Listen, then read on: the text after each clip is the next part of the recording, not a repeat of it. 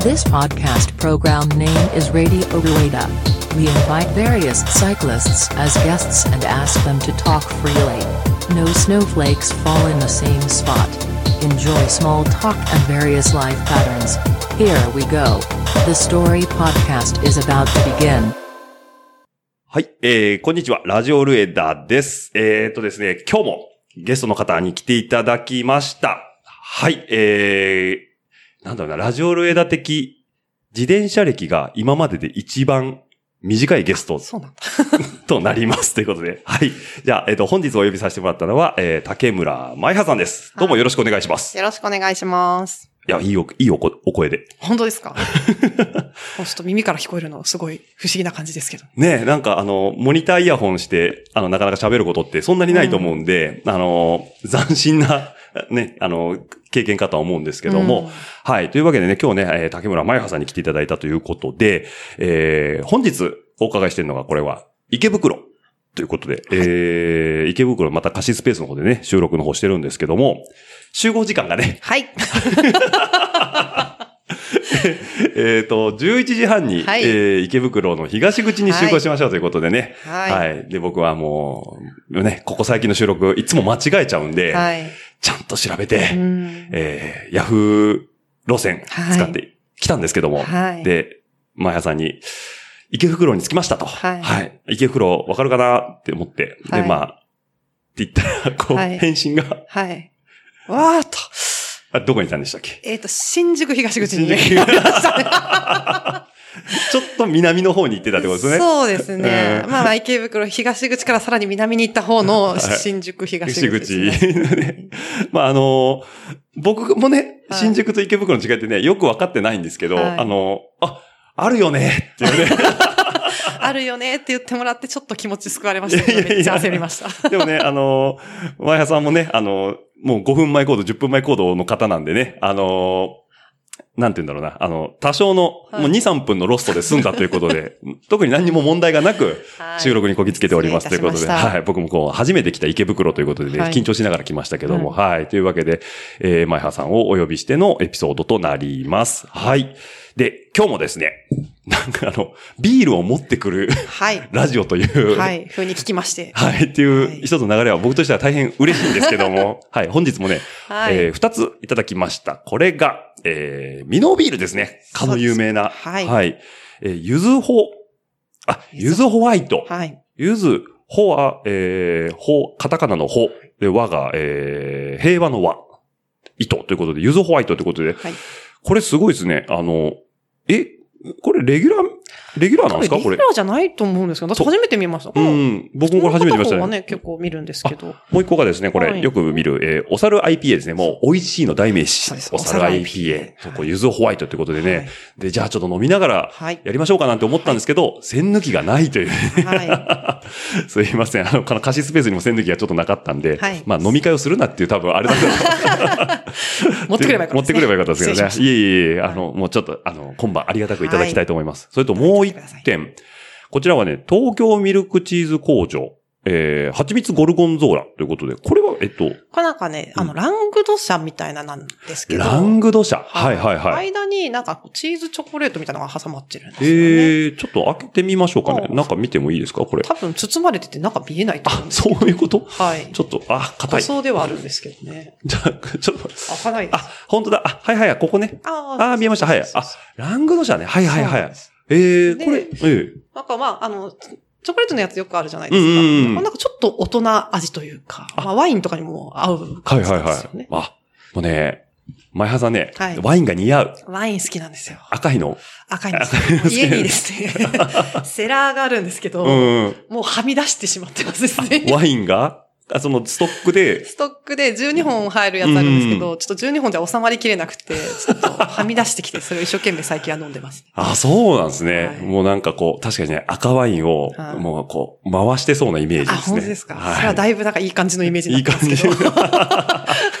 ねだからそれに非常に合うということで、はいこれ蜂蜜ゴルゴンゾーラっていう、その味っていうか、そうですね。ものなんですね。はい。チーはいズがはい入ってんだと思いますうね、んうん、焼き菓子ということでね、チそうでーすズパウダー中ゴルゴンゾーラが60%使用ということで、うん非常におしゃれな入れ物に入ってそうてで、すね。これ東京名物。うん名物なんですかね。まあでも結構あちこちあるんですけあど、そうなんですね。はい。結構はい私は自分へのお土産に買って食べてます。あ、いいですね。はいじゃあこれは、今晩は、ちょっと、お猿のね、ミノービールと、はいえー、ゆずホワイト、あはいお猿 IPA と、えー、東京ミルクチーズ工場の、はいえー、ゴルゴンゾラということで、はい今晩楽しまさせていただきます、はいどうもありがとうございます。はいということで、これ、えっ、と、ちなみにミノービールを選んだ何かあったんですかあ、じゃあ私、大学がですね、ねミノーにおりまして。おー、はいあ、なるほど。まあ青春時代のミノービールビールということですね。はいああ、じゃあ、ちょっとその辺の話もね、はい少し聞いて、聞いていきたいなというふうに思って進めていきます。はい。ではですね、えっ、と、ちなみに前原さん、はい。えー、今、こちらにお住まいになってるんですけど、あれ何区になるんですかそこは。あれは北区ですね。北区なんですね。はいなんで、まあ、今はもうガリガリの東京人ということなんですけども、生まれはこっちじゃないんですかそうですね。生まれは熊本ですね。熊本。はい。熊、九州の真ん中らへん。そうです。僕、八代ぐらいしかわかんないですね。ああ、やしろのちょっと北の方ですね。北の方ですね。住んもうでたの本当、熊はい本市、市の外れですね。あ、市の外れなんですね。はいはいはいはい。それはもう、えっ、と、親御さんがもうそこにいてとか。そう父が山口で母が福岡だったんですが、はいはいはい。熊本大学に二人とも進学しまして、うんうんまあそのまま居ついちゃったみたいな感じ。なるほど。ですね じゃあ大学でご両親知り合われて、はい。まあそのまま、えー、そこにそうですね。定住ということなんですね。定住しましたはいはい。で、出身が、えっと熊本で、はいうんあの、お生まお生まれになられたということで、はい。えっと、じゃあ、その、幼少期っていうか、いつまでいたんですか、熊本にも。高校も卒業するまでは熊本にいましたあ。、はいはいはい。うんあの、高校がね、うんえっ、と、読めないはい。感じで有名な。そうですね。あの、野球や、高校野球好きな人とかだとたま に、はいはい。あの、知ってるって方もいらっしゃるんですけど、うあーのん。甲子園に何度か出てるので、あの、清成高高校という、生成高高校。はい。清成高までが名前ええで、高校ですね。あ、生成高が高多いんですね校。あ、清成高校。あ、 え、野球強いんだ、ね。野球が強くて、公立なんですけど、うん野球が強くって、うんうん。あで、何度か、準優勝かなんかのしたことも過去あるのかなお甲お。子園で。はいはい。あ、じゃあ自分が在籍中とかも結構頑張って自たり。分の在籍中はちょっと甲子園は出れなかったですけど、うんその後、甲子園一回出たことあって、応うん援には行きましたね。なんかあの、僕勝手に聞いた話なんですけど、はい甲子園に行くような高校って、はい卒業してからもはい OB 会で、はい。なんか協賛金を募集が来るとかって、その時はありましたね。やっぱあるんだ、あれ。はい。ええじゃあ今度、えっ、と、甲子園に出ることになったんで、ちょっと一部カンパしてくれませんかみたいとか、な。ラグビーで花園のはいはいはいとか、だからクリームシチューのお二人が、あうんの先先輩というか OB なんですけど、だから甲子園行くときはだいぶあ、そこでもう。出していただいた噂を出聞しいてて。出出資をしてると。はい。結構ね、だから著名人の方がね、うんあの、在籍されてたという、名門中の名 門。もうなんですけど、古い高校です けねだから、はいあの、せ生成校って読めない漢字が出るぐらいど。のそうです名ね。門中の名門ということなんですけど、はいで、そんな、えっと、熊本県でおお過ごしになられたということなんですけど、はいご兄弟が弟がいますね。あ、前葉さんのはい。弟がお一人。はい。どれぐらい離れてるんですか二つですね。ああ、じゃあ、結そ構近んいなに離れてないっていうことで、ははい、はいはいはいこれね、あの、事前に、あのーレジュメをお送りさせてもらってね、えーいろいろお答えいただいた部分があるんですけど、はいえっと、いつも兄に見間違えられるっていうのは、そうなんですよね。それだ。けボイッシュだったってことですかそうですね。なんか、あの、アウトドアが親が好きだったので、うんうんよく家族でこうキャンプ行ったり、山山登り行ったりとかしょっちゅうしてたんですうけど、ん。まあ、あの、女の子の服ってうんうん男の子は着れないじゃないですか。そうですね。うんはいはいはい。なんで私にスカートを買うと、うん弟にお風呂は着れないですよ、ねあ、なるほどはい。リユースを考慮した上で、そうするうんと、私がまあズボンを履かせとけば、弟もそれがお下がりでね、はいはい着はい、れはるい。ということもあり、まあ髪も短かったんで、うんうんうん。大体こう、山とか登ってると、うんあ、お兄ちゃん頑張るねって言われて、いやお兄ちゃんじゃないって心の中で思いな がら、まあまあ。まあまあまあ、それがそれがいつも兄に間違えられるっていうところのゆえんになってくるんですね。そうですね。ええじゃあその山登りとか結構だから、アウトドア一家そうですね。なんですね。はい。それはお父さんお母さんの趣味。そうですねほうほうほう。父も母ももともと山登ってたのうで、ーん。まあその流れで、まあ夏は山登ったり、うあとはカヤックおーカヤックですね。はい。リバーい。カヤックを家族で始めて、え、あの、二人乗りとかのやつあーあと、うちの場合はもうポリテイ一人一台ずつ家にあったので、一人一台。一台こうカヤックがあの駐車場に並並んでる。感じだったので、あれは何ですか樹脂でできてるんですかそうですね、ポリエステルなのかなおーあれ、シーカヤックとはまた違うんです。シーカヤックは、か形状がもっと長いんですよね。あの、波とかに流されるのは長くてもすごはいはいく薄くって。浮力がもっとちゃんとある。そうですしっかりあるようなやつ。推進、前に進む力は結構強いんですうんうけど、んうんリバーカヤックは結構もっとこうコンパクトで、うくんうるんく。る動きながらこう、ああ今日俺見たな。あ、本当ですかあの、こう棒が上からこう二足下がってて、こう、こうやってスラローム的にはいやるはいはい競技とかオリンピックとかでもはいはいるんですけどあります。あれはリバーあれリバーなんだ。激流流の中ビューって。あ、そうです、。そうです、そうです。今日ね、来るときに、はい。まあ、花、桜すごいじゃないですか。はで、あの、真ん中のね、あの、うん運河に両サイドこう、桜の木がバーってなってるんですけど、はいはいはいあの、カヤック乗った人がめちゃくちゃいて、え、川に川に。だからリバーカヤックだと思うんですけど、えー多分花そ見のカ、ヤック。そう、花見カヤックしてたと思うんですけど、あめちゃくちゃいいなとか思っえーて東、京でやってる人があまり見たことないですけどね。そう、だからね、リバーカヤックだとサップの人、はいスタンドアップパドルか。へで、ー桜の下ひょひょってあるんですよ。いやいい趣味してんなと思ったんですけど、いいですねあ、じゃあそれ熊本でリバーカヤックやってたと。そうですね。それは小学校ぐらいから。そう、清流っていうか、こう、川を、そうですね。ナチュラルな川ですよね。ああいうう、ん普通のそういうの、運河とかじゃなくて。そうですね。へえ、ん一人一台。 一人一台 あれ結構いいお値段しますよね。まあ、中古で買って、うん。多分10万とか、あーそんなぐらいですかね。自転車に比べたら、安い。そうですね。ただ、シーカヤックになるとカーボンとかいいやつだとやっぱ3、40はいはい万するんですけうど。ん。それでも自転車の方が高いのかなどうなのかなそうですよね。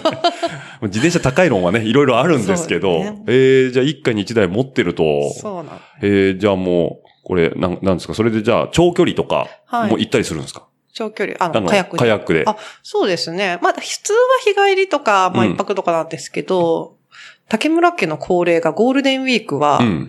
あの、3日間かけて、うんあの、四万十川ってあるじゃないですか、四国の。おお、四万とかですね。はいあの、長い川であ、すそうね。です、そうはいではいす。あの、最後の清流と言われ最て後るの清流でうん四万十川をうん、上流から河口まで下るという のが、まあ、毎年恒例イベントで、はハードコアだい、ね。うん家族4人でそれを毎年やってましじゃあ、上流まで、まあ、デポして、はいで、下ってくるじゃないですか。はいで、ところどころで、えっ、と、陸に上げて、た。はい。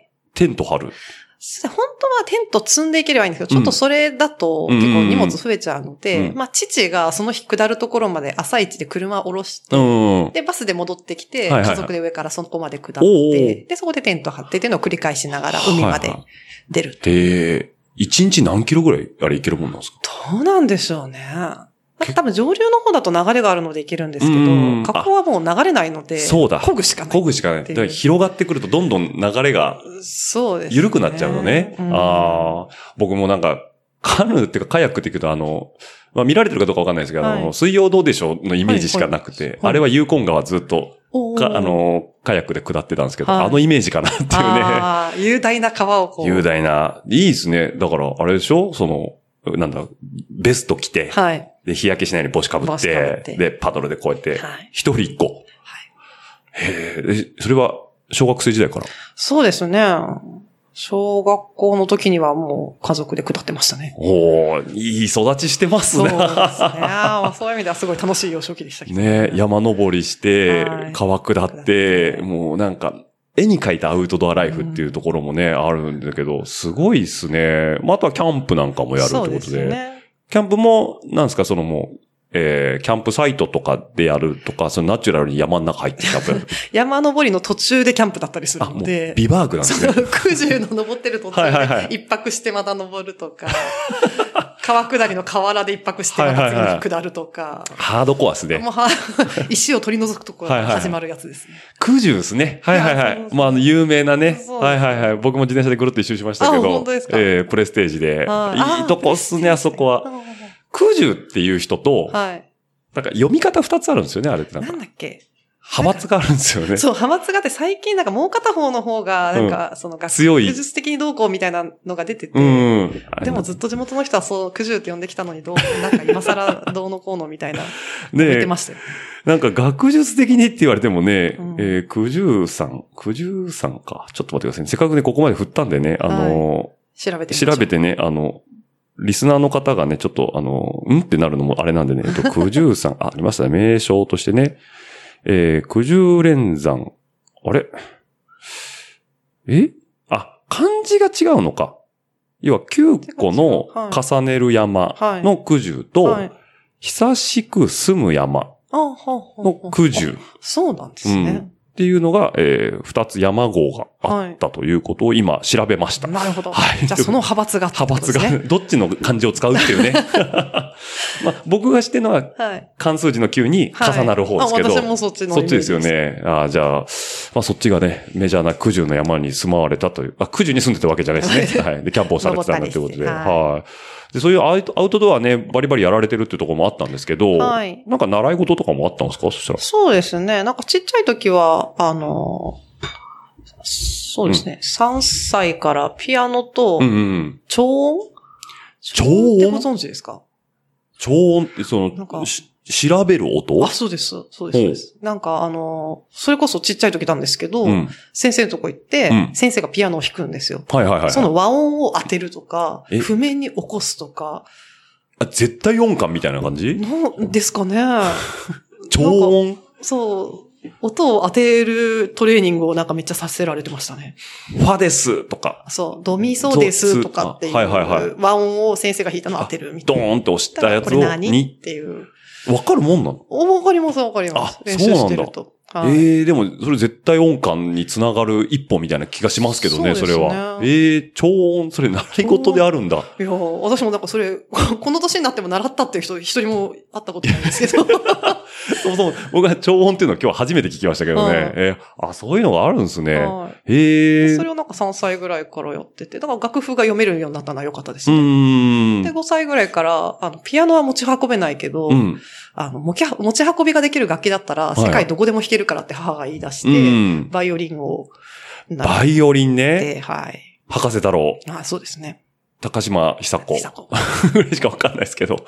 えーえ、バイオリン弾けるんですかバイオリン、でももう、高校卒業してから弾いてないので、まあ今はほうーんとんど弾けない。一応まあ今も持ってはいますけあど。、持ってはいるけどっていうことで。あれでも、それこそさっきのワインセラーのワインじゃないですけど、はいその、あ湿度管理とか、なんか管理って大事なんじゃないですか、あいれやって。ーまあ本当にプロの方のバイオリンだったらそうですけど、私はもうそんなに、あ、そうなの。そんなにお高いものでもないのでネックが反っちゃうとか、なん ああ、かそ、れはあります。うなんん、か、あの、去年かな、一昨年かな、うん。 5、6年ぶりぐらいに開けたら、うんやっぱり弦もききれ伸びてるし、うん指もあの傷んでるしで、うん。結局1週間ぐらい入院して、あで、はいしっかり直してもらってそうってでいす。う。駒を合わせてもらったりとうか、んうんうん弦張り直してもらったりとかっていうのをしましたけどね。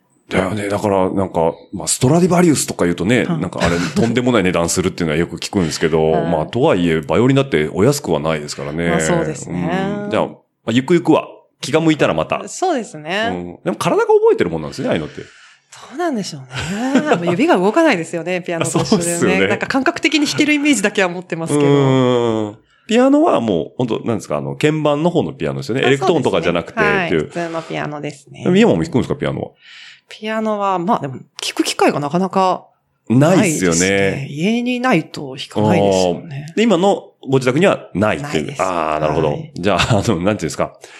えー駅に置いてあるピアノと か。勇気があれば弾いてみたいと思います。 勇気がありますけど俺、あれ弾ける人すごいなって 思うんですけど。すごいですよねうん。で、しかも YouTube なんか上げちゃってね、はいでもあどんだけこう、自分、自信あるんやと思って、まあねえ確かにそういう人は上手いんですけどね。確かに。ああ、じゃあまあその、音関係だから、超音が結局そのピアノやバイオリンにもいい影響がある。だと思いますうね。ん。今でもなんか聞いたら、パパパってこう出てくるんですかいや、今はなかなか出てこないですけど、その当時はやっぱりそのピアノのどの音を出してって言われたら、大体外せずに、外さずに音は出せましたね。こう歌歌うときとかもいいんじゃないですかうんだと思います。うんだから多分、子供に音程を覚えさせるにはいいんじゃないですかね。ああ、じゃあもうぜひともね、はい超音を、な ら習い事として習いの。事としてちょっと広めていくっていう、 歌が苦手な人をなくす作戦ですね。ねえ、もうなんか、駅のホームとかでね、はいあの、覇車のメロディー聞いたら、あ、今日、あ、こあのこの譜面起こせるわとかさ、すごいそれ。耳コピがすごいできちゃうっていうできるね っ。ていううわ確かーにあするかごもしれなそういですねだな。あーじゃあそれをまあ音楽関係をね、幼少期はやられてたということで、はいそうすねえー、やっぱあれですね、育ちがいいですね。いや、そんなことないんですけどいや ね、全然。ピアノ、ピアノ、バイオリン、調あ、でもまあな、そうだな、俺の同級生もいたな、確かに。ううん、なんやってる人は、ちょいちょいいますよね、こっち系の。ピアノなんかこう、うん世代的に結構男の子もやってた流行ってた流行ってた世代だと思うんですよね。習いも、こととして流行ってたのかなですよね。ピアノとかエレククトロンやってる男の子結構多かったんですよ多かっね。で、そのうちスラムダンクに全部持ってかれてああそうだねサッカー、バスケに持ってかれてちゃうちゃそううんですけど。そうそう。だから、あの、合唱コンクールとかで意外と男の子がね、伴奏してたりとか。伴奏したりとかして、うんでね、やっぱね、ちょっとね、かっこよく見えてね、そう、ちょっと悔しいんですよね。はいやーだから、なんか、やっぱ一芸は身を助けるじゃないけど、はうん、ああいうのを持ってるのは、うまい、羨ましいなとは思いますけどね。うんいシーズン的にモテますよね。モデルよね。モテますねうん合唱のシーズンモテる男の子みたいな。ねえ。で、もう大人になってもやっぱピアノ弾けるって言うと、お、本当にうんつってね、さらっとね、ちょっとかっこいい感じのイメージですよね。ねえ、うちのチームにもいるんですよ、一人あ弾けるやつがあ。で、持ってっちゃう。そう、グループライド行って、はい。あの、そういうなんか、ご飯食べるところ、はい要はちょっとしたお店入ると、隅っこにパッとこう、ピアノなんか置いてあると、はいおもむろに引き出すんですよ。わあずるいやらしいずるい。いややらしいでしょ。そうするとさ、お店の中のさ、人がさ、一通り引き終わった後にみんなして、 おいおい、全部持ってくんじゃねえよ、みたいなさ。今日は自転車乗りに来たんだよ、みたいそうそうな。ピアノ弾きに来たんじゃないんだよ、みたい な。でもなんかね、うちらも嬉しいからさ、うんあの、サービスエリアとかで浜松とかだとヤマハのピアノが置いてあるかうんうんあらりますね、ちょっと弾いてよ、つって さ、弾かせる。弾かせ。るっていう、ちょっと聞かして、なんつってね。う、うんあいやー、そういうのね、ちょっと、まん。ちょっうちらともできるといいですよね。ちょっとできるといいですね。本当に。うんあーなるほど。じゃあそういう習い事をやられてたということで、そうすね運動、小学校の時運動は、そのさっきのアウトドアとかはやってたって話なんですけど。そうですね。あんまりね、その得意じゃなくてですね、あじゃない感じなんですね走るのとかもそんなに速くもなく。うーん。まあ普通普通の、普通な感フじィですジカル的には普通のっていうことどこででし。たね。はあ。で、これでね、また中学校の方に上がっていくということだと思うんですけども、はいはい中学生の時は、合唱部。まやっぱだから音楽。あ、その時はなんかそういう流れだったんでしょうね、自分の中でね。うん。そこはなんか自分で選んで、その合唱部の方に行かれたって いう。多分、うんあんまり記憶ないんですけど、うん友達が、仲良かった友達が合唱部入るって言って、じゃあ私もって言って入っただけのような気がします。いいねっつって。じそうゃあやろうかっつって。私も行く行くって言って。おー合唱部、あ、まあ合唱部か。いじゃあコンクールとか出て。そうなんかは NHK コンクールとかなんかそういうのありいまはいすよね。はい。NHK コンクールって、でもそんなあ簡単に行けないんですよ予ね選。す予選です。なんかあ、予選です よね。地区予選みたいなやつあーびっくりした。あいの、やたまに、パってね、1チャンネルとかつけたら、こうす歌っごいてる。美声で歌ってるやつですね歌少ってる年少女がね。そうそうそう、表情豊かにね。はいええあ、まあ予選とはいえ。本当に本当に。予選の予選みたいな。はいはいはいはい。じゃあ中学校はもう合唱部で。はいじゃあさっきの超音が聞いて、あそうの、ですね君は何のパターンですって言われたら、あ、もう任せてくださいみたいな。じゃあ、あれだ、あのー、前葉ちゃんに合わせとけば、はい私ら音合わせやすいわ、みたい な。そんなほどできもしなかったですけど。なるほど。じゃあ中学校は合唱部ということで、じゃあ高校に入られてから、 はい。運動の方に行きました、ね。運動部のことってことで、えっと、運動部が、ハンドボール。高校ハンドボール。ちょっとあれですね。はいその、主流じゃない方にちょっと行きますね、そう。これね、うんあの、別にハンドボールしたかったわけじゃ全然ないし、ハンドボールが何かわからなかったんですよ ね、入社入学した時は。私、弓道部に入りたかったんですよ。はいはいはい、弓道部ですね。袴が可愛いじゃないですうか。ん、素晴らしいですね。ちなみに僕、弓道部なんですえ、よ。本当ですか高校の時。うわはいや、めっちゃかっこいいなと思っい。て。僕も。袴に憧れてる。いや、そうですよね。 そう。あの、部活動の説明の時、うわ、先輩かっこいいかっこいないなと思って、うんあ、袴来たらモテんちゃうかなとう思って、んうん。モテる。そう、モテました、モテました袴やまあっぱ、り。僕はね、そんなんでもないけいやいやいやでど、も背も高いし、う、でそうんまあ、まあ、シュッとしてるようには見えますよね。うんでも確かに先輩のね、女性の方なんかすごいモテてる方、やっぱり凛とするじゃないですか。うんそう。でも前原さんなんかね、身長高いから似合いそうですよね。その予定だったんですけどね。なぜ、なぜハンドボー ル部活説明会に行ったら時間間違えてて 入れなくて、もあう、弓道場が閉まっちそゃってて。うなんだえ、でもそれ説明会出ないとはい。入れないの、いや、だから別にそういうわけじゃなかったんですけど、で、閉まっちゃって入れなくて、あれもう始まってるし入れないしっうんうてん前でうろうろしてたら、隣がハンドボールコートで、おー。で何してんのってそこの、な んか、ジャージの先輩に声かけられて、はいいはいや、なんか入ろうと思ったけど入れないんですよ、うんつったら、あ、じゃあさ、終わるまで私たちとボール遊びしようよって言われ て、ハンドボールや入っちゃったっていう。スカウトだったんですね、あれ。そのまま入れられちゃった。 え、何ですかこのちっちゃいボールみたいなねそうそうそう。てか握れないんですけど、みたいそなう。あ、松ヤニがとかって、え、ベタベタしてるんですけど、みたいな。 大丈夫、洗うやつあるから、みたいな。手ガッサガサになるやつよね。そうそうそうそう。あもーう全部水分持ってかれるやつです、うーん。あ、でも、身長やっぱそこそこあるからは、ハンドボールも結構、何でしたっけポストでしたっけとか、なんか役とか、はい。なんか重宝されるんじゃないですかいや、私、その当時結構過呼吸であんまり走れなくて、うんうんうん。だからポジションセンターだったんですよ。はいはいはい。なんでセンターかって言ったら別になんか背が高いからとかじゃなくて、うん走る距離が短いからあってい、う。なるほど。 真ん中で行ったり。り来たりこう、そうだよね、うんゴール前まで飛び込んでいくわけじゃないから、サイドとかだと倍ぐらい走らなきゃバイいブけハないンシャーがね、パス取って回してドリブルしてっつって、ああ、なるほど。はい。でもまあ、ハマってはいたので、毎日真っ黒にう車でやってーまんし。たけどね。いいっすね。じゃあもう手松屋にだらけでってこそうとでですすねね。。そうですハンドボール、だから意外とその、あれでもオリンピックスポーツですもんね。そうですよね。ねえ、なんか、ちょっと前に、なんかハンドボール有名な選手いましたしね。なんだっけな、名前忘れちゃ男ったな。性の。男性の、そうそうそうそう。すごいっすよね。だって、なんかキャッチャーの目の前までジャンプして飛んでいくじゃないですか。あんなの止めれるわけないじゃんって思うんですけど。 15メーターぐらいでショット打ったりしますからうーん。で、身長180とかの屈強な男性がガード突き破ってね。あ、はい。それはまあ見てればテンション上がるかなと思そうなんですよやってる方も面白いですもんね。はい。ただ、モテとはちょっと遠ざかります、 ね。わかるよね。モテはちょっとなくなっちゃいますね。あじゃあもう、高校の青春時代は、はいハンドボールに、はい。もう3年間、 3年間、おーがっつり。県大会とかは、いや、もう全然弱小だったので。あそうなんだ男子は強かったんですけうどね。ーん、いやいいですね。えあーー、じゃあそのまま今度は音楽から、はい運動、これだから初運動部じゃないですか、そしたら。そうですね。ねえだからまあ家庭ではね、いろいろ遊んではいたんですけうんど、そういうなんかチームでなんかするっていうのはそこが初めてかもしれないですね。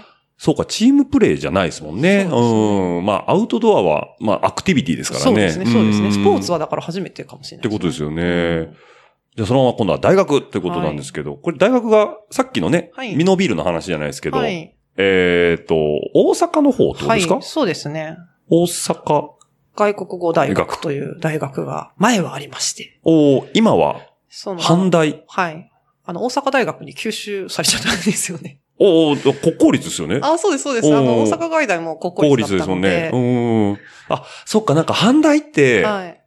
なんか3、4個くっついたんでしたっけそうでしたっけなんか、なんかあんまり詳しくはないんですけど。なんかあ一あ回る時、あ、大学なくなるらしいよって聞いて、マジでっていう話で 吸収されちゃうらしいよ、みたい吸な収。されて、卒業後なくなるっていう。なんかあの、僕、噂に聞いたんですけど、阪大だったんかななんかこう、何個か大学があって、うんで、その、国公立にガッて吸収されるんだけど、はい偏差値ってそれぞれバラバラじゃないですうんうかん。で一番低い偏差値の大学の子が一番得してるよね、みたいな、こう、あ学歴が、その、国公立で書けるからみたいな、確かにそういうなんかえぐい話をちょっと聞いたんですけど、ーはい。じゃあこの大阪外国語大学、まあはい今はなくなって、阪大の方になられてるということで、はこちらの方に就、えー進学されるということで、熊本から熊本から。大学ということで、そ大うです阪に出てくるわけですね。はい。これなんか大阪、その大学に行くにあたって、はいなんかやりたいことがあって、その選んだとか。なんか、あの、熊本の片田舎だったんですけど、うんうんちょっと母が少し変わってまして、なぜか家にいろんな海外の方がちっちゃい時からいたんですよね。 え家になんで、えなんでかホわーからないムステイいや、遊びに母の友達って言っあて、ーアメリカの方がいらしたりとか、ある日突然、はい、つっててくる。はい、つって、なんか今日はハロウィンパーティー、ハロウィンパーティーみたいな。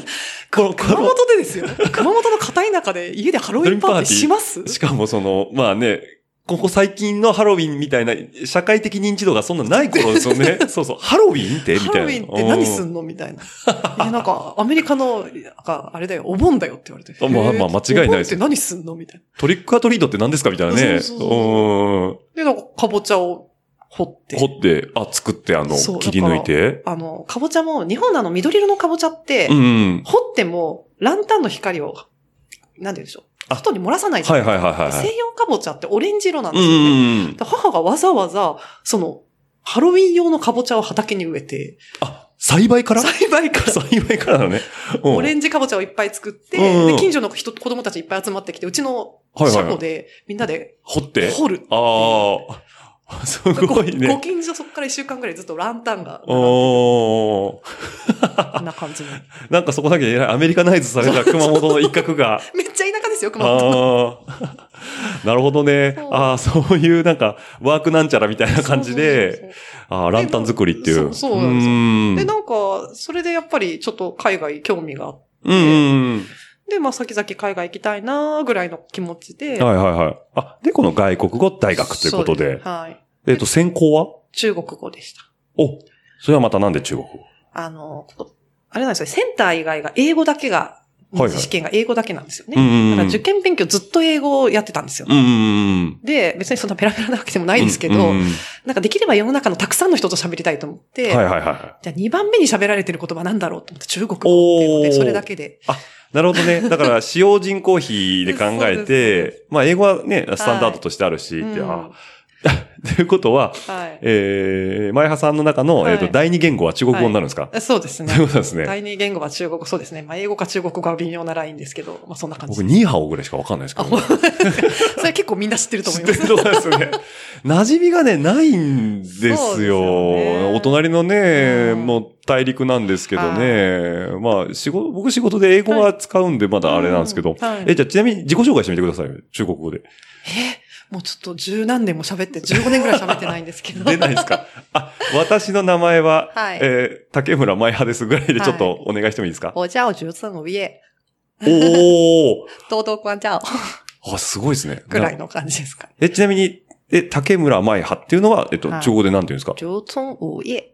ああ、全然わかんない。わか今だから耳コピーして、俺も言ってみようかなと思ったけど、はい。言えないなと思って。難しいえですよね。 えあ、でもその、じゃあ大学時代はもうそこでがっつり。はい、べあ勉強してるかと思いきいやや、ちょっとまた違うこと違うことがいろいろあるんですけど、まずその大学に行って、さっきのね、えー部活つながりで行くと、はいえーラクロスやられてたってことで、はい、そうですね。もうなんかね、女子大生イコールラクロスっていうのはなん本ね当ですか僕の中のイメージですよ、勝手に。ほううんなんかやってか、ラクロスやってる人って僕はい見たことなかったんですよ。はあれですよね、あの、棒の先に、あの、カゴみたいながついてて、はいボールこう投げてパスするやつですよい。ね。はい。あの、テレビドラマとうかんで見たことはあるんですよ。はいなんで、なんか、あ、女子大生のスポーツってイメージがあったんですけど、僕、はいこっち来て荒川でやってんのを初めて生で見て、本当にあるんだと思って。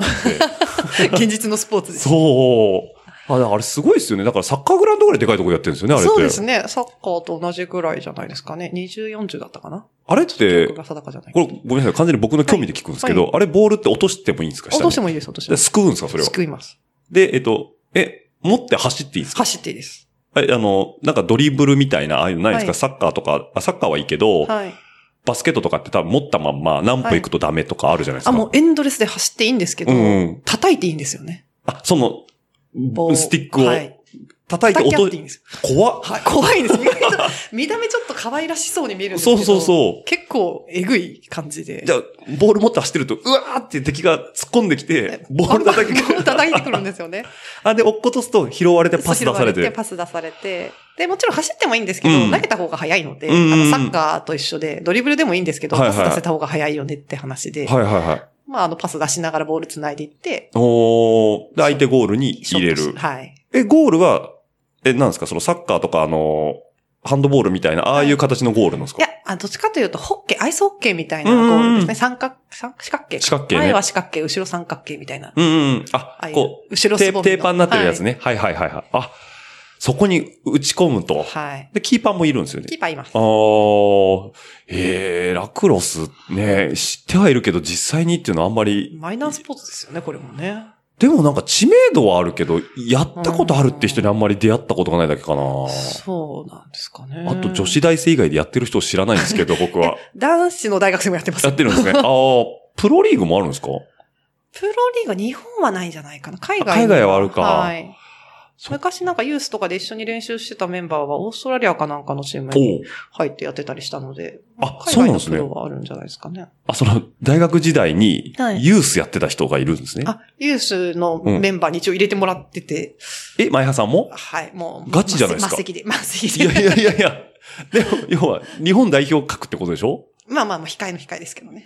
いやいやいやいや、でもそれでも、ちょっとナショナルチームは、ええそれはなんかこう、フィットしたんですかスポーツが自分に。いやどうでしょうね。まあでも、ハンドボールと結構似たようなフットワーク系ではあるので、うーん。まあなんかそのコートの使い方とか、はいはいはいそんなに似てたのかもしれないですね。おーで、しかもパスの精度もいるし、キそうですね。ャッチのうまさもいるしっていうので。んええじゃあなんかこの辺でこうだんだんフィジカルが構築してかれて、そうかもしれないですね、っていうまあもともと大学は、あ大学じゃない、幼少期からその、はいアウトドアで体を動かすこと自体はそう好すねきですもんね。はい。ああ、じゃあ大学はラクロスとそう中国語学科に入られはていということなんですけども。もうラクラクしすぎてて中国語は全然になっちゃいましたけどね。そうですよね。だってユースに呼ばれるぐらいって相当練習しないと、なれないですよまあね。でもほとんどユースに選ばれてるのは、うん強豪、なんか強いチームの選手ばっかりでう、ん。私の大学はそもそもスポーツがそんなに盛んな大学でもないあの、で、そうなんですかはいもう弱小も弱小で、はいはいはい。部員も足りなくてどうしようぐらいの感じだったんで、おー。なんかあるゲームで多分目つけてもらって、はいはいは入い。れてもらった感じだったんですけど。え、それなんですかなんかその、教科コーチとかみたいな人からオファーが来るんですかあ、そうで、なんかもうえ選ばれて、なんか、新人か、なんかうん1年目か2年目かなんかの、その試合うんで、うん。候補者みたいな形で、おーそのコーチが多分選んで、オフはいァはいーが来るみたいな感じだったああ、なるるほど。じゃあ、お、えらい、おい、選ばれてるぞ、みたいな感じで。そう どうするとどかうするたみいたいな話になってよ、そう、えありがとうございますって 話で、だからあの、今日、強いとこのチームに入れてもらって、な練習させてもらったりしてましたね、そすの時はごいっすね。あの同志た社とか立命館とか、はいはいそのはい。辺強いんですけど、あ関西だとそうですよね。そうですーねん。がそこに入れてもらったはいりしはないがらはい。あ、じゃあなんか全国大会も。あ、でも結局そこのメンバーには入らなかったあ、のなで。るほど。ははいい。はいはい。えええまあそれでもね、それだけ熱心にやられてたということで、中国語を覚える時間もれ。 なかったですね。なかなか大変だと思うんですけど、はい。じゃあ大学は、えっと、4年間。はい。4年なんですけど、うんちょっと1年休学して、はいはいは海外逃亡してました。い。なんか思い立ったんですか、それ。そうですね、あの、外、この外大って結構みんな留学するんうですよね。ーん。で、大体3年終わったぐらいで就職する前に1年留学して、で、帰ってきて就職する人結構多いんですよ。はいはいはい。で、私も気づいたら、まあ、3年目なんですけど、うん。ちょっとグラウンド走りすぎて、全く中国語喋れないっていう状況に気づきま して、はいはいはいこれはまずいと。うん。じゃあみんなも留学するっていうから、私も留学しようって思ったんですけど、え、みんな何年生ぐらいで一回休学するんですか3年目で大体あ、単位ある程度取っうて、ーん。卒論だけ残してうん行くような感じが多かったのかな。あ、で、専攻してる、その、言葉のとこそうですねそうですにね留学に行くってことなんですね。はいへえ。あまあ、フランス行く友達もいれば、はいはいはい。な南米に行く友達もいれば、南米みたいな。で、まあ、中国語を、その、はい使ってる人が多いし、はいえー勉強もしてるってことで、はい中国の方にはい。単身飛び出していくと。そうなんですよ。で、留学しようと思ったんですけど、ええなんか調べたら、中国でもうん。 1年留学すると120万ぐらいかかると。学費おとー、はいはいはいはい。生活費でうんうんうん。で、そうまあそうだよね奨学金で大学行ったので、全然お金なかったん ですよ。全く。しなるほどかもバイト代は全部ラクロスに消えて、ああ、なるほど。はないいはでいすしはい。これいけないじゃんってなりまして、うん。どうしようと。うん。働いたらいいやんと。働いたらお金もらえるはいはいはということを思って、うんえーチケット、往復のチケットと、い。エアチケットオープとンの、また、うんオープンン。のエアチケットと、うん、まあなんかあった時の3万円を握りしめてなんかあった時の3万円。はいはいはい。とりあえずどこ行こうと思う。うん。でもなんか北京は寒いらしいと。上海の方がなんか暖かいし美味しそうだと。ああ、なんかイメージがね、うん。イメージですね。行きましたと。はいはい。でうん、うん、働き先を探さなきゃいけないですよね。留学ってでも、あれ、働きながら、その、学校に通うって感じなの向こうの。まあ留学は完全に、あの、留学してた友達は完全に学校にずっとあ学通校うから、はいはいはい毎日学校行くって感じだったんですけど、予算的な問題があって、そう私は働かないといけないと。そうです。だからもう学校は諦めたと。働きながら勉強する、働いたら絶あー対使うじゃないですか。はいはいはいはい。だから、もう実践で勉強しようと。ワーホリみたいあ、な完感全にじ。それです。 完全にワーホリです。ワーホリみたいな感じで。うんおーじゃあ、向こう行って、はい仕事って、え、何、その職業相談所みたいなところあるんですかいや、だから、うん。なんか、どこだったら雇ってもらえるかなってなったら、なんか日本語学校うんの、うん。日本語の先生のアシスタントうんうんうん。だとこう、日本語が喋れることもメリットじゃないですか。そうですね。はい。か、ホテルはいはいまはあい。日本人のお客さんも多ういんうし、んまあ英語を使う機会も多いから、うんなうんんか寄ってもらえるらしいって聞いたんですよね。うんうんうん。でも、日本語学校はガイドブックに載ってないじゃないですか。乗ってないですよね。ホテルは載ってるじゃないですか乗。ってますね。ほうと。よし。どうせなら5つ星から行 こうと。 5つ星から攻めてた ら せっかくですからね。うんうん、なものうで、バリッとしたホテルがあるわけですね。しそかうも、世界超の高、級ホテル。世界の大都市、上海の超高級ホテルのはい。飛び込みではい。すいません。ちょっと雇ってく ださい。え、それ誰に言いに行くのカウンターの人にいきなり行くあ、のなんかもう、どこにいたかいいかわからないので、うんとりあえずフロントに行って、えあの、雇ってほしいんですけど、らしいんですけど人事部とかありますかってはいはいはい言って、それ中国語でまあ、それぐらいはちょっと、うんまあまあ、一応3年間、ちやっょてびただかけら。かじったので、うんうんうんまあ、全然下手くそでしたけうど。ん。まあちょっと喋れますよってことでね。ではいはいはい。で、飛び込んでたら、あの、ウェスティンホテルってあるじゃないですか。ありますね。はいはい。あの、ウェスティン、上海のウェスティンホテルで、おうと。あの、今は無理だと。うでんも。今月、あと1ヶ月したら、うん今の日本人スタッフ辞めるから、うんそしたら雇ってやっていいよって言われて、おー。職を見つけたぞと。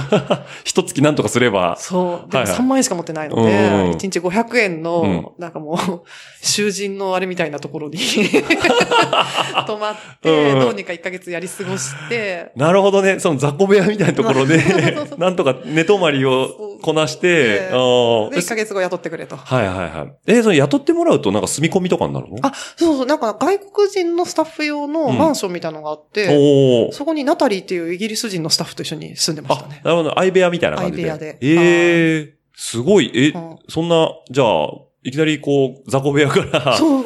い結構いい結しかもウエスティンの、その、なしあの、管理上げの労働者はい。向けのマンションってことだもんね。結構いいマンションでしたね。そうですよね 2LDK ぐらいのすごはいいはいはい。まあ、いくらシェアハウスとはいえね。はええで、なんかもう制服も要は、ね、ホテルのフロントマンとかだあそとうそうそうそうバリッとしたスーツ着てっていう。そうです、そうです。制服も支給されて、はいはあの、もちろん、家代は出さなくてよくて、い。うんあ。とご飯も2食までは職場で食べていいって言われて。おーお。至れに尽く せり。尽くせり。でも大体そこの、キッチンの人と仲良くなって3食食べさせてもらうっていう、そういう作戦に出てましたけど。で、で、お給料もね、 もらえお給て、料もはいで、英語も、あ英語、中国語も喋れて、ああ、じゃあ夢みたいな環境でしたね、そしたら。月当時日本円で3万円でしたね、2000円。円。でもあで向もこうで生活するにはね、うんうん食費ぐらいしかかかんないのうで。ん。ね、贅沢するわけでもないそうです、し、そうです。そうか、だから、僕もだから海外旅行行くと大体日本人スタッフがいるんですよね、やっぱはいカウン、フロントところはいはいはいに。はいだからそういう方たちなんですね。あそうですそうああ、なるほど。いや、素晴らしい。でもあー飛び込みで行く勇気がすごいですね。うんガイドブックに載ってるから。 え、それは1軒目のホテルでもうその話になったのいや、3軒目ぐらいじゃないですかね。ああ、じゃあ、ちょっと今、あ門前払いを急何言ってんのみたいなあ、感そじう、そで れ。本当何言ってるのですよね。よくウエスティンも雇ったわと思って。 でも、いいところから攻めてったっていうのあまあそは、うそうそまあ、う正解かもしれないですよね。はいへえ、五つ星ホテルのフロンはトい、え、それ実際に勤務してるとはい、その、やっぱ日本の旅行客の方とかが来て、えっと、そういうのの対応と、まあ、そう現地の方でも。すね。まあ、なんか VIP 対応室みたいなところにいたのうで、ん。結構その頻繁に来られる、なんか、あの、なんていうんですか、カードのステータスみたいなあのあるあ、ありますね。はいはいはいあ。の、ステータスのスタウトグループっていうの中のあの一つのホテルなんですけど、うんウェスティンはそのスタウトのそのランクの高いお客様がいらっしゃった時の対応とああか、、なるほあど。とはまあ、あの、有名な方うんうがん。来られた時の、まあ、例えばそのホテルの裏にジョージ・アルマーニのビルができたんですよ、ね。おおはいはでい。ジョージ・アルマーニさんがいらっしゃった時とかおもあって、 おおみたいな。おーーみたいな。。え、対応しちゃうんですかいや、あの、その時、チェックインされる時は、うんもう私新米なので、うんお前出てくんだって思っあーて閉じ込められてたんですけど、その後ふらふら出てきたら、うん普通にあの、ロビーにいらっしゃって、おお気づかずお話をするっていう経験をしちゃいました。 一応お客さんかなと思ったらそ、うアルマーニさんだったということで。上司にめっちゃ怒られましたけど。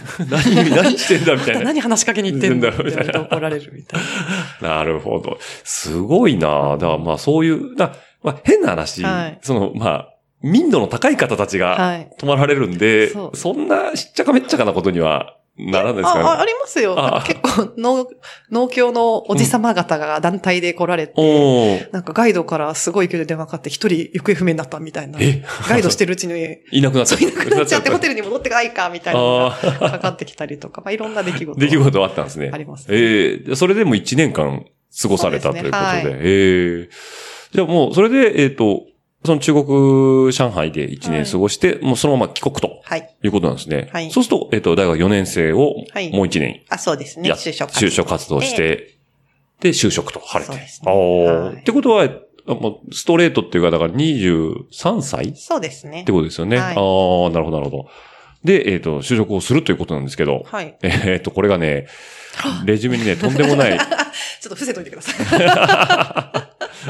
えっと、何のお仕事をあ 日系のコンサルティング会社にはいはいはいはい。入社しまして。それはなんかこう、大学の収束センターみたいなとこで、斡旋、とこで自分で探してきいやほんて、自分で探してきて。そのコンサルタントっていはうい職に就こうって思う、なんかきっかけがあったんですかまあ、あの、一つは全然コンサル関係なくて、中国にもう一回戻りたかったんですよね。おーおーなるほど。はいはいは一年目から飛ばしてくれる会社を探そうって いう、そういう。い。死者を持っ。てて、ええで、そういうニーズの求人があるところと、そう海外勤務はい。があるよというような。そうはいはいはいっはてい。いうところですかうね。ーん。え、で、その、実際に中国支社に飛ばされたんですそれがですね、内定者時代に死者がなくなりましてです。売却されましてか そういうこといけないって聞いてた話と違うみたいな。そう、なくなってたっていう。はいはいはい はい。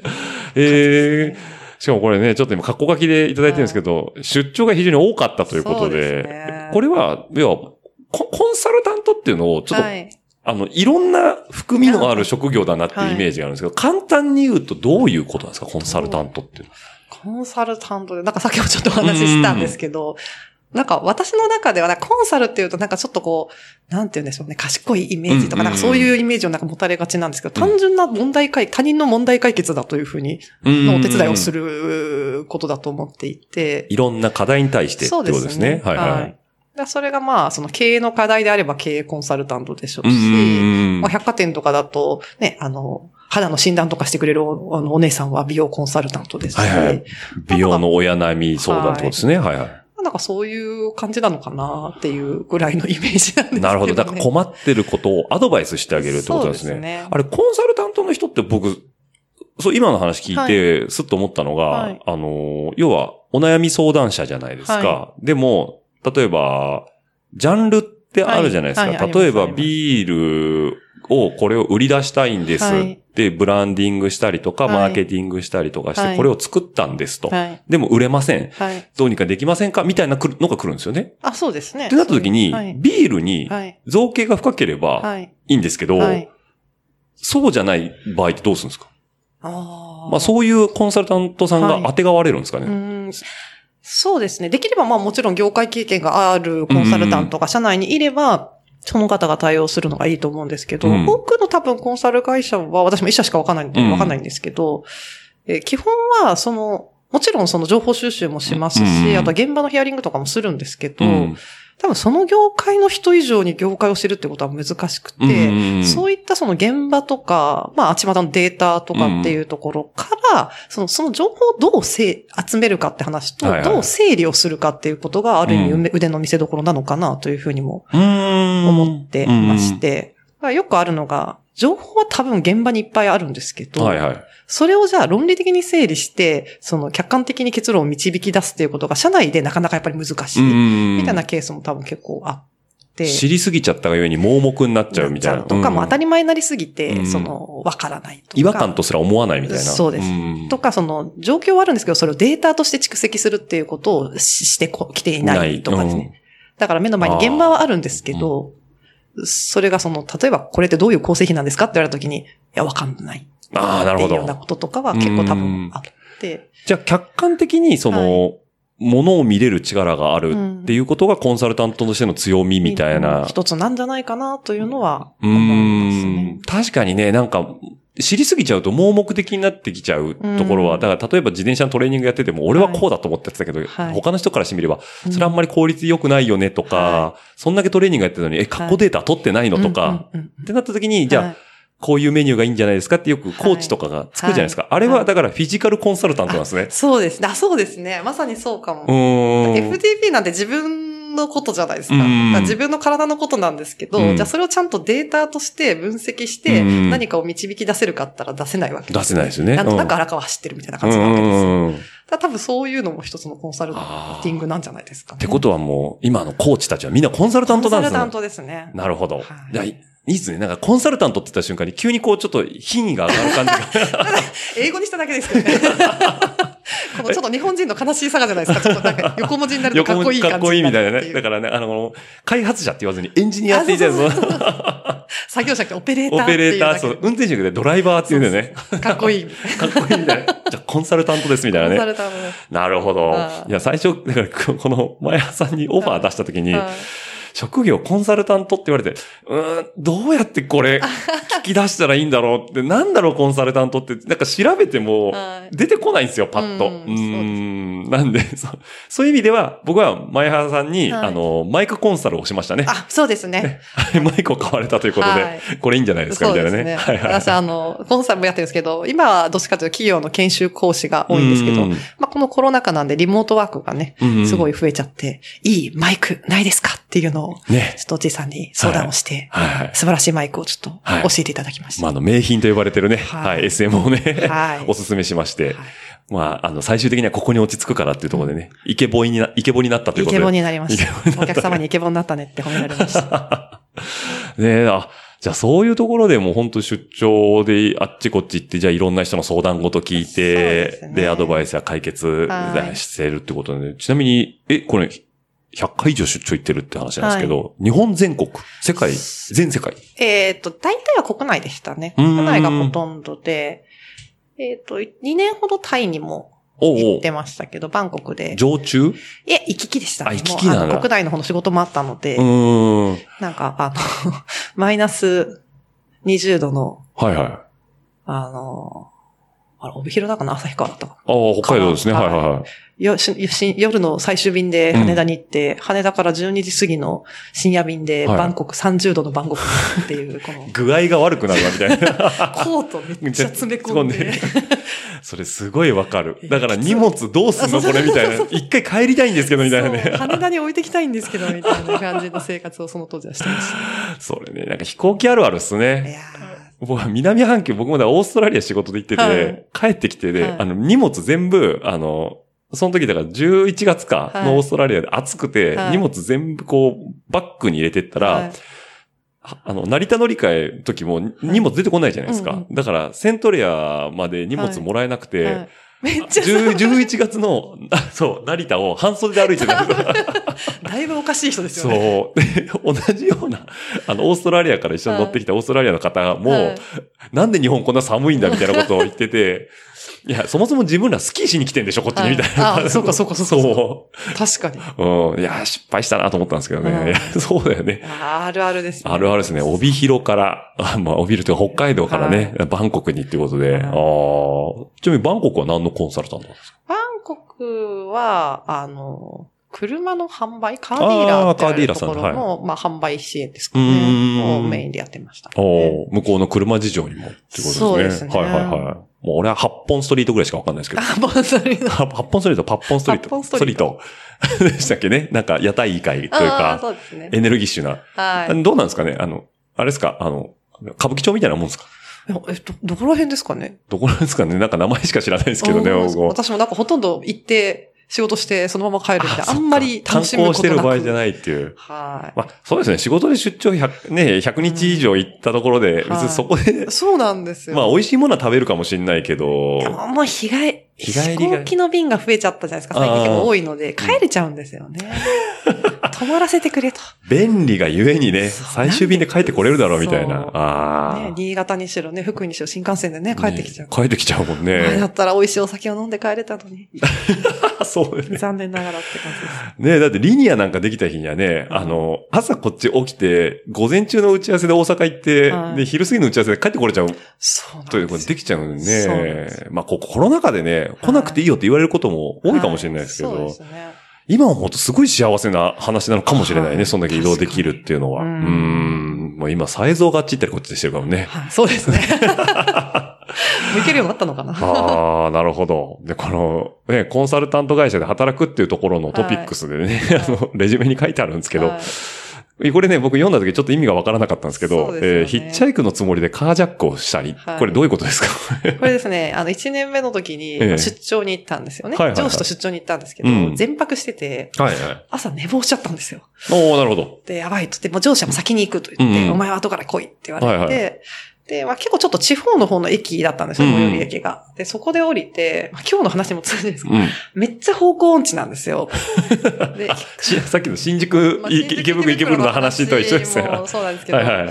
めっちゃ土地勘ないと、あと、もう本当方向音痴で、うんうんそ。の時もなんか、最寄り駅から5分って書いてあったんでうすよ。ん。走ったら3分で行けると思って走ったんです けど、だから全然違う方向に向かって走ってたらしくて、うんうん。で、なんかそれっぽい道がないので、うんその近所の人に、すいません、これ、ここ行きたいんですけど、うんうんああーお姉ちゃんそれ反対向きだよって言うわれて、ん。反対向き、もう時間ないどうしようって思ったら、うん。そこに左からスッとうん、軽トラがはいはいはいはい。前に現れたわけですはよ。いはいはい。もうこれは、チャンスですよね。あ、チャンスでチすね。ャンスです。もう時間ないですかうらね。ん。あの、すごい勢いでスーツケース引きずりながら、ええあの、軽トラを追いかけ回しまして。そしたら、まあ、おじさん気づいてくれて、乗ってくれたんです。うんうん。で、えっ、と、助手席のドアを開けうてん、地図を見せながら、んすいません、ここに行きたいんですって言ったら、そのおじちゃんがすごい優しく、あそこね、まっすぐ行ってね、隣に曲がってね、うんっていうのを説明してくれるんですけうんど、時間がないわけですよ。うんうん。なので、まあ、ちょっと助手席に座って、ドア閉めて、よろしくお願いしますって いう。乗り、乗り込んじゃえばも乗う、り込んじゃうこっちのもんだっていう。はい。で、乗せてってもらっええて、上司によく間に合ったなとう。ん。絶対遅れてくると思ったよって言われて、あ、ヒッチハイクしたんですよってヒッチハイクじゃないですそうよ。話をしたら、俺それ、ヒッチハイクじゃなくてカージャックだ。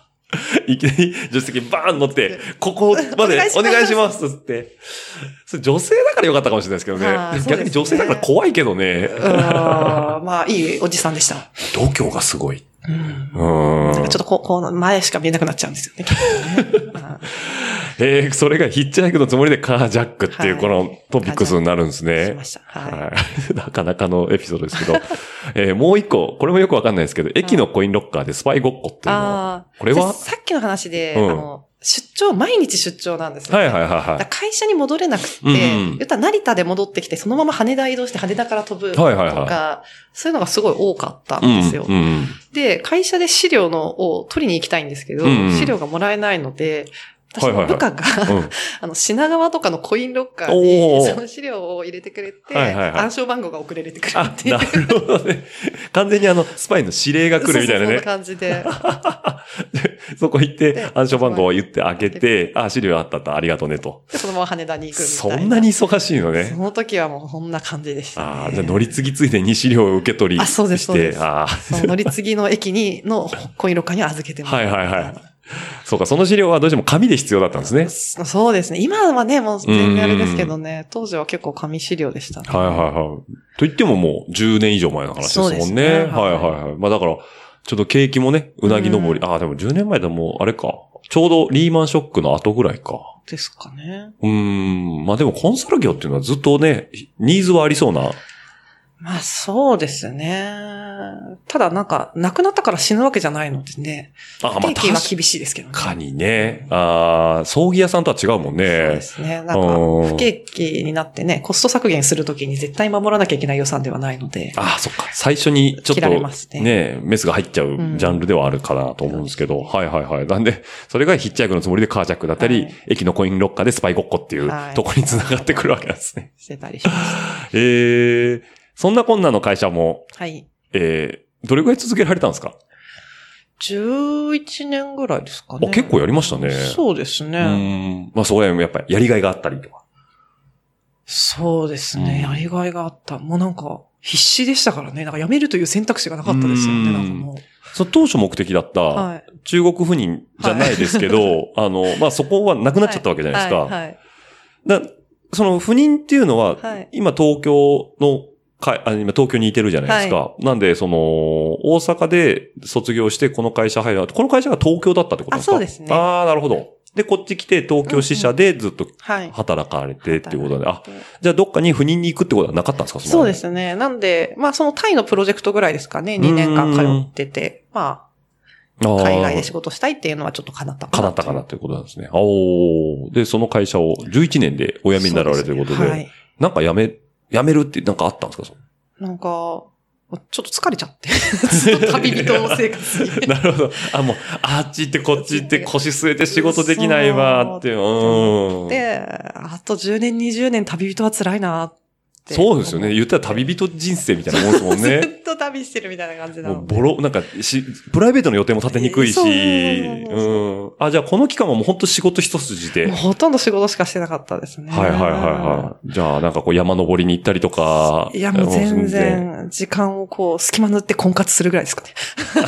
今日の夜パーティーがあるとか ね。そうそうそうちょっそ とこの仕事を合わせないと今日はちょっと、うちょっと出会いの場があるかもしれないから。行きますみたいな 行きますみたいなえーでも、 あの、もうね、今の話聞いただけど、僕が知ってる東京キャリアウーマン、す最たるものが、 本当ですか あ前破産がやってんなと思いますけど。 本当ですか旅人ですかねえ、 なるほど。じゃあもう疲れちゃって、そパうタッとやめちゃう ということそうで。やめますということでなんか次を、ビジョンがあってやめたんですかいや、何にもなくて疲れちゃったので、うんお休みしようと思いました。おおなるほど。はいもう単純にそうか、パッと。そうパッとはいはいはい。何も考えずにじゃあその、辞められてからは何をされてたんですか、旅人になりました。あ今度はリアル旅人。リアル旅人リア ル旅人。だから、ワーキングでのトラベラーじゃなくて、本当に、あの、プライベートでの、もあの、うビジ旅ネみたスいトリップからホリデーにななホりリまデしーた。に なったんですね。えー、じゃあそれは、例えばどの辺とか行かれたんですかイタリア行っうんて、うんその後ニューヨークしばらく行って、うんで、カナダに3ヶ月ぐらい住んでましたかね。おー。その後キューバは、どうしても南中米って行ってみたかったんで、はいはいはいはい。ちょっとメキシコはちょっと勇気がなくて、うん。なんか安全だと結構キューバにあ行って、フラフラしてました。まだあのー共産主義が残ってる時代。そうまあ、ここ最近っすよね、あうんアメリカ資本が入り出したのって。そうですねそうですねうんかあの、政権が変わったので、うんだいぶアメリカ資本ね、もう完全に鎖国でしたからね。鎖国ですよねまだ鎖国されてましたからね。だから、あれですよね、そのキューバ危機じゃないですけど、ね、はいあのロシアっていうかソ連時代かはいの名残で、なんか時が止まってる街っていうのは聞くんですけど、要は車とか、まあ、建物もそうですよね。はいそう、そうなんですか、いや、実際に。車好きな人言ったらめっちゃテンション上がると思いますよ。ね、クラシックカーばっかなんでしょ めっちゃクラシックカーいっぱいうで。ん。それが動いてんだもんね、実用書とし動いて。てます。へえ。もう今ちょっとやっぱ資本入ったから変わってきてんのかな、ど少しうなんずでつ。すかね。キューバね、うんあんまりイメージないんですよ。うんただ、うちのチーム員にね、はい彼女置いて1年間キューバ行ったやつがいてるの。まあまあ勇気あります。そうそうそうそう、好きすぎてみたいな感じでね。えー、じゃああっちでなんですかモヒート飲みながら。モヒート飲みながら、サルサ踊を踊っててなんか地元の、スペイン語なんですよね、行って。あ、スペイン語圏なの英語がね、全然通じなくて。あ、そうなんだ。地元の人とは。はいはいはいはい。ならもう、泊まってるところうもん、一泊延長したいすら、すごい言うの大変だったり。あ、なるほど。はい。普通に英語で言ったところで通じないしみたいな。そうおあと地元のなんか子たちとうん言葉通じないの一緒になんかこうディスコみたいなところに遊びに行っーはいはいはたりしい。ながら楽しんでまあ、しじゃあもう勢いだけでた。うん、もう完全に。で、その辺でハマキ買って、買って、チャリ借りでて、 その辺のタバコ畑走って、で、みたいな自由な感じでめしちゃくちゃいいじゃないですか、うんそしたら。バケーショねンでしえ。えーまあちょっと今キューバにね、はいそうスポット開けちゃったんですけど、はいイタリアはイタリアでタリアどはこ行ったんですかイタリアは、えっ、と、ローマ、はいはいローマ、えっ、と、そこから下ってナポリ、ナポリ。はい。で、アマルフィも行きました、おー、アマルフィですね。はいはで、アルベロベッロってこう右側の、い。うんうんあうのん。ちっちゃいなんかこう、アキレス腱の方あ、そうですかね、こう右側の、右側の方その下のあ足。、足のあかかそうそとう。あ、かかとかなアキレス腱かなその辺うんです、その辺ですね。はいはいはい。そう何があるんですかい。なんかね、ちっちゃいね、あれなんだろう、土でできてるのかなすんごい可愛いね、お家がいっぱいあるんですよね。それを見たいがためだけに4時間ぐらい。土壁の集落があるみたいな感あ、じ。そうです、そうです。へもうー観光地になってるんですけど。はいはいはい。あ、へえ。じゃあイタリアバーッと回っはいてで、ニューヨークってことはだニュかーヨークら大西洋を越えてあニューヨークの方行くんですね。はいはいはい。はい。ニューヨークっていうのもなんなんなんですかその、世界の中心じゃないですけど、なんかはこういビジネスの本拠地っていうかなんか、なんか一回行ってみたくないですか、ね一回行ってみたいよね。あ、行かれたことなないないですかないもう一回行ってみたいなと思ってて。うーん、いや、羨ましい。はいなんか美術館とかも結構好きなのうで、ーん。あの、モマとか、はいはいはいあの辺を延々と回ってました。うーん。ニューヨークってかね、本土はないんですよ、僕。んだからまあ、ハワイをアメリカというか、まあ、あれはハワイ州ですけど、い、や、行ってみたいですねう。んやっぱ自分の目で見ると感動しますよね。そうですね。ねタイムズスクエアとかもそそううでですすね。ねマンハッタン島もそうですけど。はいはやっぱいあろんなもののスケールがやっぱ違うなとう思ん。いながら。やっぱね、大陸の人はちょっと違いますよね。島国とは違い ね。ますやっ ぱり。うんで、その後北に行って、カナダにカナダはい。カナダもなんか、え、ナイアガラの滝ぐらいしかイメージないんですけど。ああ、私いたのバン、バンクーバーってわかりますああか左オリンピックやったとこですね。はいはいはいはい。うんにん西側かな。西側かな。西側かなうん。はいあの、隣にビクトリアっていう、はいちはっい。ちゃな、まあ、は半島っていうんですうかね。んうん、ビクトリア半島って有名ですよはいねあそ。こにえーしばらくいまして。ねそれなんか風光明媚とかそういうことですかあーか景色がいいみたいな。。そうですすね。結構だから、まあ、お花、花の街って言われてるんですけほうど、ほう港でお花がすごい綺麗で、結構気候も良くっってっていうところなんです住みよい感じなんです住ね。みよい感じですはあね、すごく。。いいですね。うん。で、そこから、そのさっき言ったキューバにはい一気に南下すると。なんかした。なるほど。ええじゃあ、本当はね、でもそのままもうちょっと南まで行きたかったんですけどね。南米、はいブラジル、はい。えっ、と、あとなんだっけ、えっ、と。チリとかアルゼンチンとかあそうあの辺でアルゼンチンとかねワイナリーあー巡りしたかったんですよ、は本い当はいは。チリワインとかね。あはーい行きたいなと思って。そうワイン好きだもんねワイン好き。さあったんで すけどね。本場ものをね、そう飲んでみたい。あ、じゃあイタリアはワイン飲んでたのあ飲んでまし飲た。んだワイン畑で飲んだくれてました。飲んだくれてたのね。ああ、キューバはワインないもんね。キューバはワインはないですね。キューバサンド。キューバ。バサンド、あ、なんサンか、なんだろうな、あの、サンドイッチじゃないですあーか。キューバなのね、なんかお肉こう挟んで、ね。あ、そうですね。そうですとね。とかかも。はありますね。えー、そっか、そ大れでね体モヒート飲んでましたけどね。大体モヒーあトでとすよビねールあキューバのビール。ビールうん美美味しそうだな。味しかったです。キューバは美味しかったですね。ねえ、あ、じゃあその、もう南に行きたかったけども、ちょっとお金がなくなった ので、帰国みたあいな。なるほど。だから11年間貯めた、はい。あの、その前職で貯めた貯金をちょっと使っ、使ってて、で予算の中ではい旅をされて旅とを。してて結構バックパッカー的な感じで行った感じ。そうですね。カナダだけは知り合いがいたので、うんまあ、そこに泊まってましたけど、あとはなんかエアビーみたいなところとかう、んうんうんまあ、あの、そう安い宿とか、うん点々としながらみたいな感じですかね。え、じゃあそこまでしたら、うん結構、やっぱり人生観変わってくるんですか見え方とか。ああ、正直、うんそのイタリアとかニューヨークとかカナダは別に人生観が変わるってことはなかっうーたですね。ん。なんかまあ綺麗なものがあったり、美味しいものがあったりって感じ。キューバは結構衝撃でしたね。ああ過去行ったとこでやっぱキューバとうん。ミャンマーは一番なんか衝撃的だった気がしますなね。んかガツンときそうな感じですうんね。あキューバこういう生活っていうか世界もあるんだっていう。んそれは何ですか想像以上の何かがあったって感じなんですね、太郎。そうですね。キューバは一番は、うんそう社社会主義っていうんですかあそうですね。はいはい。なので、まあみんな給料一緒なわけですよね、基本は。ああ、そうですよね。あはいはい。で、だこの話を、だからコンビニのお兄ちゃんも、お医者さんも、弁護士もみんな同じ給料なわけですよ。おそのー。代わり、まあ、あの、学校と医療はね、無料なんうでんすうけど、んこの話すると、日本人の人って、まあうん私もその話聞いた時そう思ったんですけど、うんえ、そしたら医者になる人いなくないうん。ああ、確かにね。みんな言うんですよううんで、私そんな資本主義かぶれだとは自分で思ってなかったんですけど、うんもうこの発想自体がすごい資本主義かぶれだなとそうい思うって。ことよね。とう思ん。でキューバの人にそれ言ったら、え、なんでだって人の命を助けたいから医者になるんだろうって言はいわれて、はいはい。確かいい意に。見 あ、愚問でしたって感じ無だよね。問でしたっていう、なんかもう自分の価値観を、うんある意。味認識したのが結構キュキューバでは衝撃的な。ああ、ねえそうだよね。資本主義者で多分日本で意識してる人そんなにいないんだろうけど、ただでも、仕事の対価を正当に評価してもらいたいと思ってる人は基本的に資本主義だもそうんですねね。あーだから、みんなが、まあ、賃金生活水準としては、そう。はい。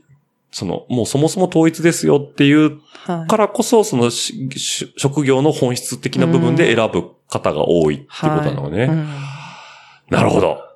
いい話。 そうですね。確かに気づきはしますね。自分に対して。気づきが外に出ることで自分の海外に行って、なんかうん海外の価値観に触れるっていうのもすごい面白いんですけど、うんそれと海外に行くことで自分の価値観に気づくっていうのは結構インパクトでかかったりしません、ししますね。う。うんんあ、確かにそれ、こう俺そう思ってたわ、とか。うーん。あ確かに自分を知るっていう。それが あれなのかな自分探しの旅じゃないけど。なんそうかなのかもしれないです自分探しの旅っていうと急に安っぽくなっちゃうんだけそうど。そうそうそうでもやっぱ違うものに触れることで初めて自分がわかることって多分あって、ある。うーん。本当に。そういうのは面白いですよね。ねえ。あじゃあそれに気づけた。うん半年間の、まあ、えー海外旅ということなんですはね。い。で、これで帰国されて、はい。その後は、その後は、どうしようかなと、もう会社も辞めちゃいましたしね。そうですね帰るとこうないんでね。ん。で、どうしようかなと思 って、とりあえず、自分でやってみるかと。はいはいはい。あ、コンサルタント思いましてコンサルというコンサルか、タまントあ、コンサルタント、研修講師やってたので、あーはいはい研修講師とかも含めてやってみるかと思ったんですけど、うん。まあ、半年ぐらいは一切仕事ないですよね。あまあそうですよね。いきなりこう、そのやりね、ますって言ってもね。仕事が舞い込んでくるわけじゃないから。そうですそうです営業活動からですよね。そうです。でえも、それ営業って言っても、ど、ど、どうやってどうやってやんのみたいな話じゃないですか。すで、あ、どうしよう、食っていけないな、みたういな。ん。で、また就職するか、みたいな感じにもなってたんですけど、うんまあ、その時からちょっとこう、友人とうか、ん。まあ、前職の先 OB の先輩とかからお仕事をちょこちょこいただけるようになっうん。て、で、なんか、まあ今に至るみたいな感じですか、ね、なるほど。じゃあまあその当時のつながりだったりとかっていうところからお仕事が入ってきてってことで、で、今はもう自営業っていうことなんですそうね。ですね。なるほど。このご時世大変ですね、本当に。そうですよ。ねえ。だって講師ってなんかどっちかっていうと、はい面と向かって対面でやることが多いじゃないですか。そうなんです。はあ、なるほど。じゃあもう今は、そのさっきの話なんですけど、リモートでやったりとかっていうことで。そすねだから去年の3、4、5、6ぐらいはほぼ仕事ゼロですよね。おおえ何してたんですか自転車乗ってたんですか自転車乗ってました。ずっと皇居をぐるぐる回ってま した。それはそれで有意義。有意義な有意義。 延々と皇居を回ってました。なるほど。じゃあ、まあ、その辺のね、話も出てくるかと思うん ですけど、まあ、これちょっと余談なんですけど、あの、前葉さん、本、はい本出されてるんですねい。やー、それ触れれます もうちょっと僕、びっくりしましたよち。ょっとちょっとそれは伏せときまし じょう。ゃあ、それはもう、あの、前葉さんに直接ね、あの、興味ある方は。方恥ずかしい。はい。というわけでね、今ちょっと自転車の話もスコッと出てきましたけども、はいあのね、後編で、はいい、よいよ自転車の方にはい踏み込んでいきたいと思いますんで、はいえー今週は一は層いこの辺ではいお別れとなりますんで、はいじゃあまた来週お会いしましょう。ははいい話は後編へと続きます。次回、後編の配信をお楽しみにしてください。番組の感想は、ハッシュタグ、ラジオルエダ、もしくは、Apple Podcast のレビューにてコメントをいただければ、後人に存じます。ではまた次回、お会いしましょう。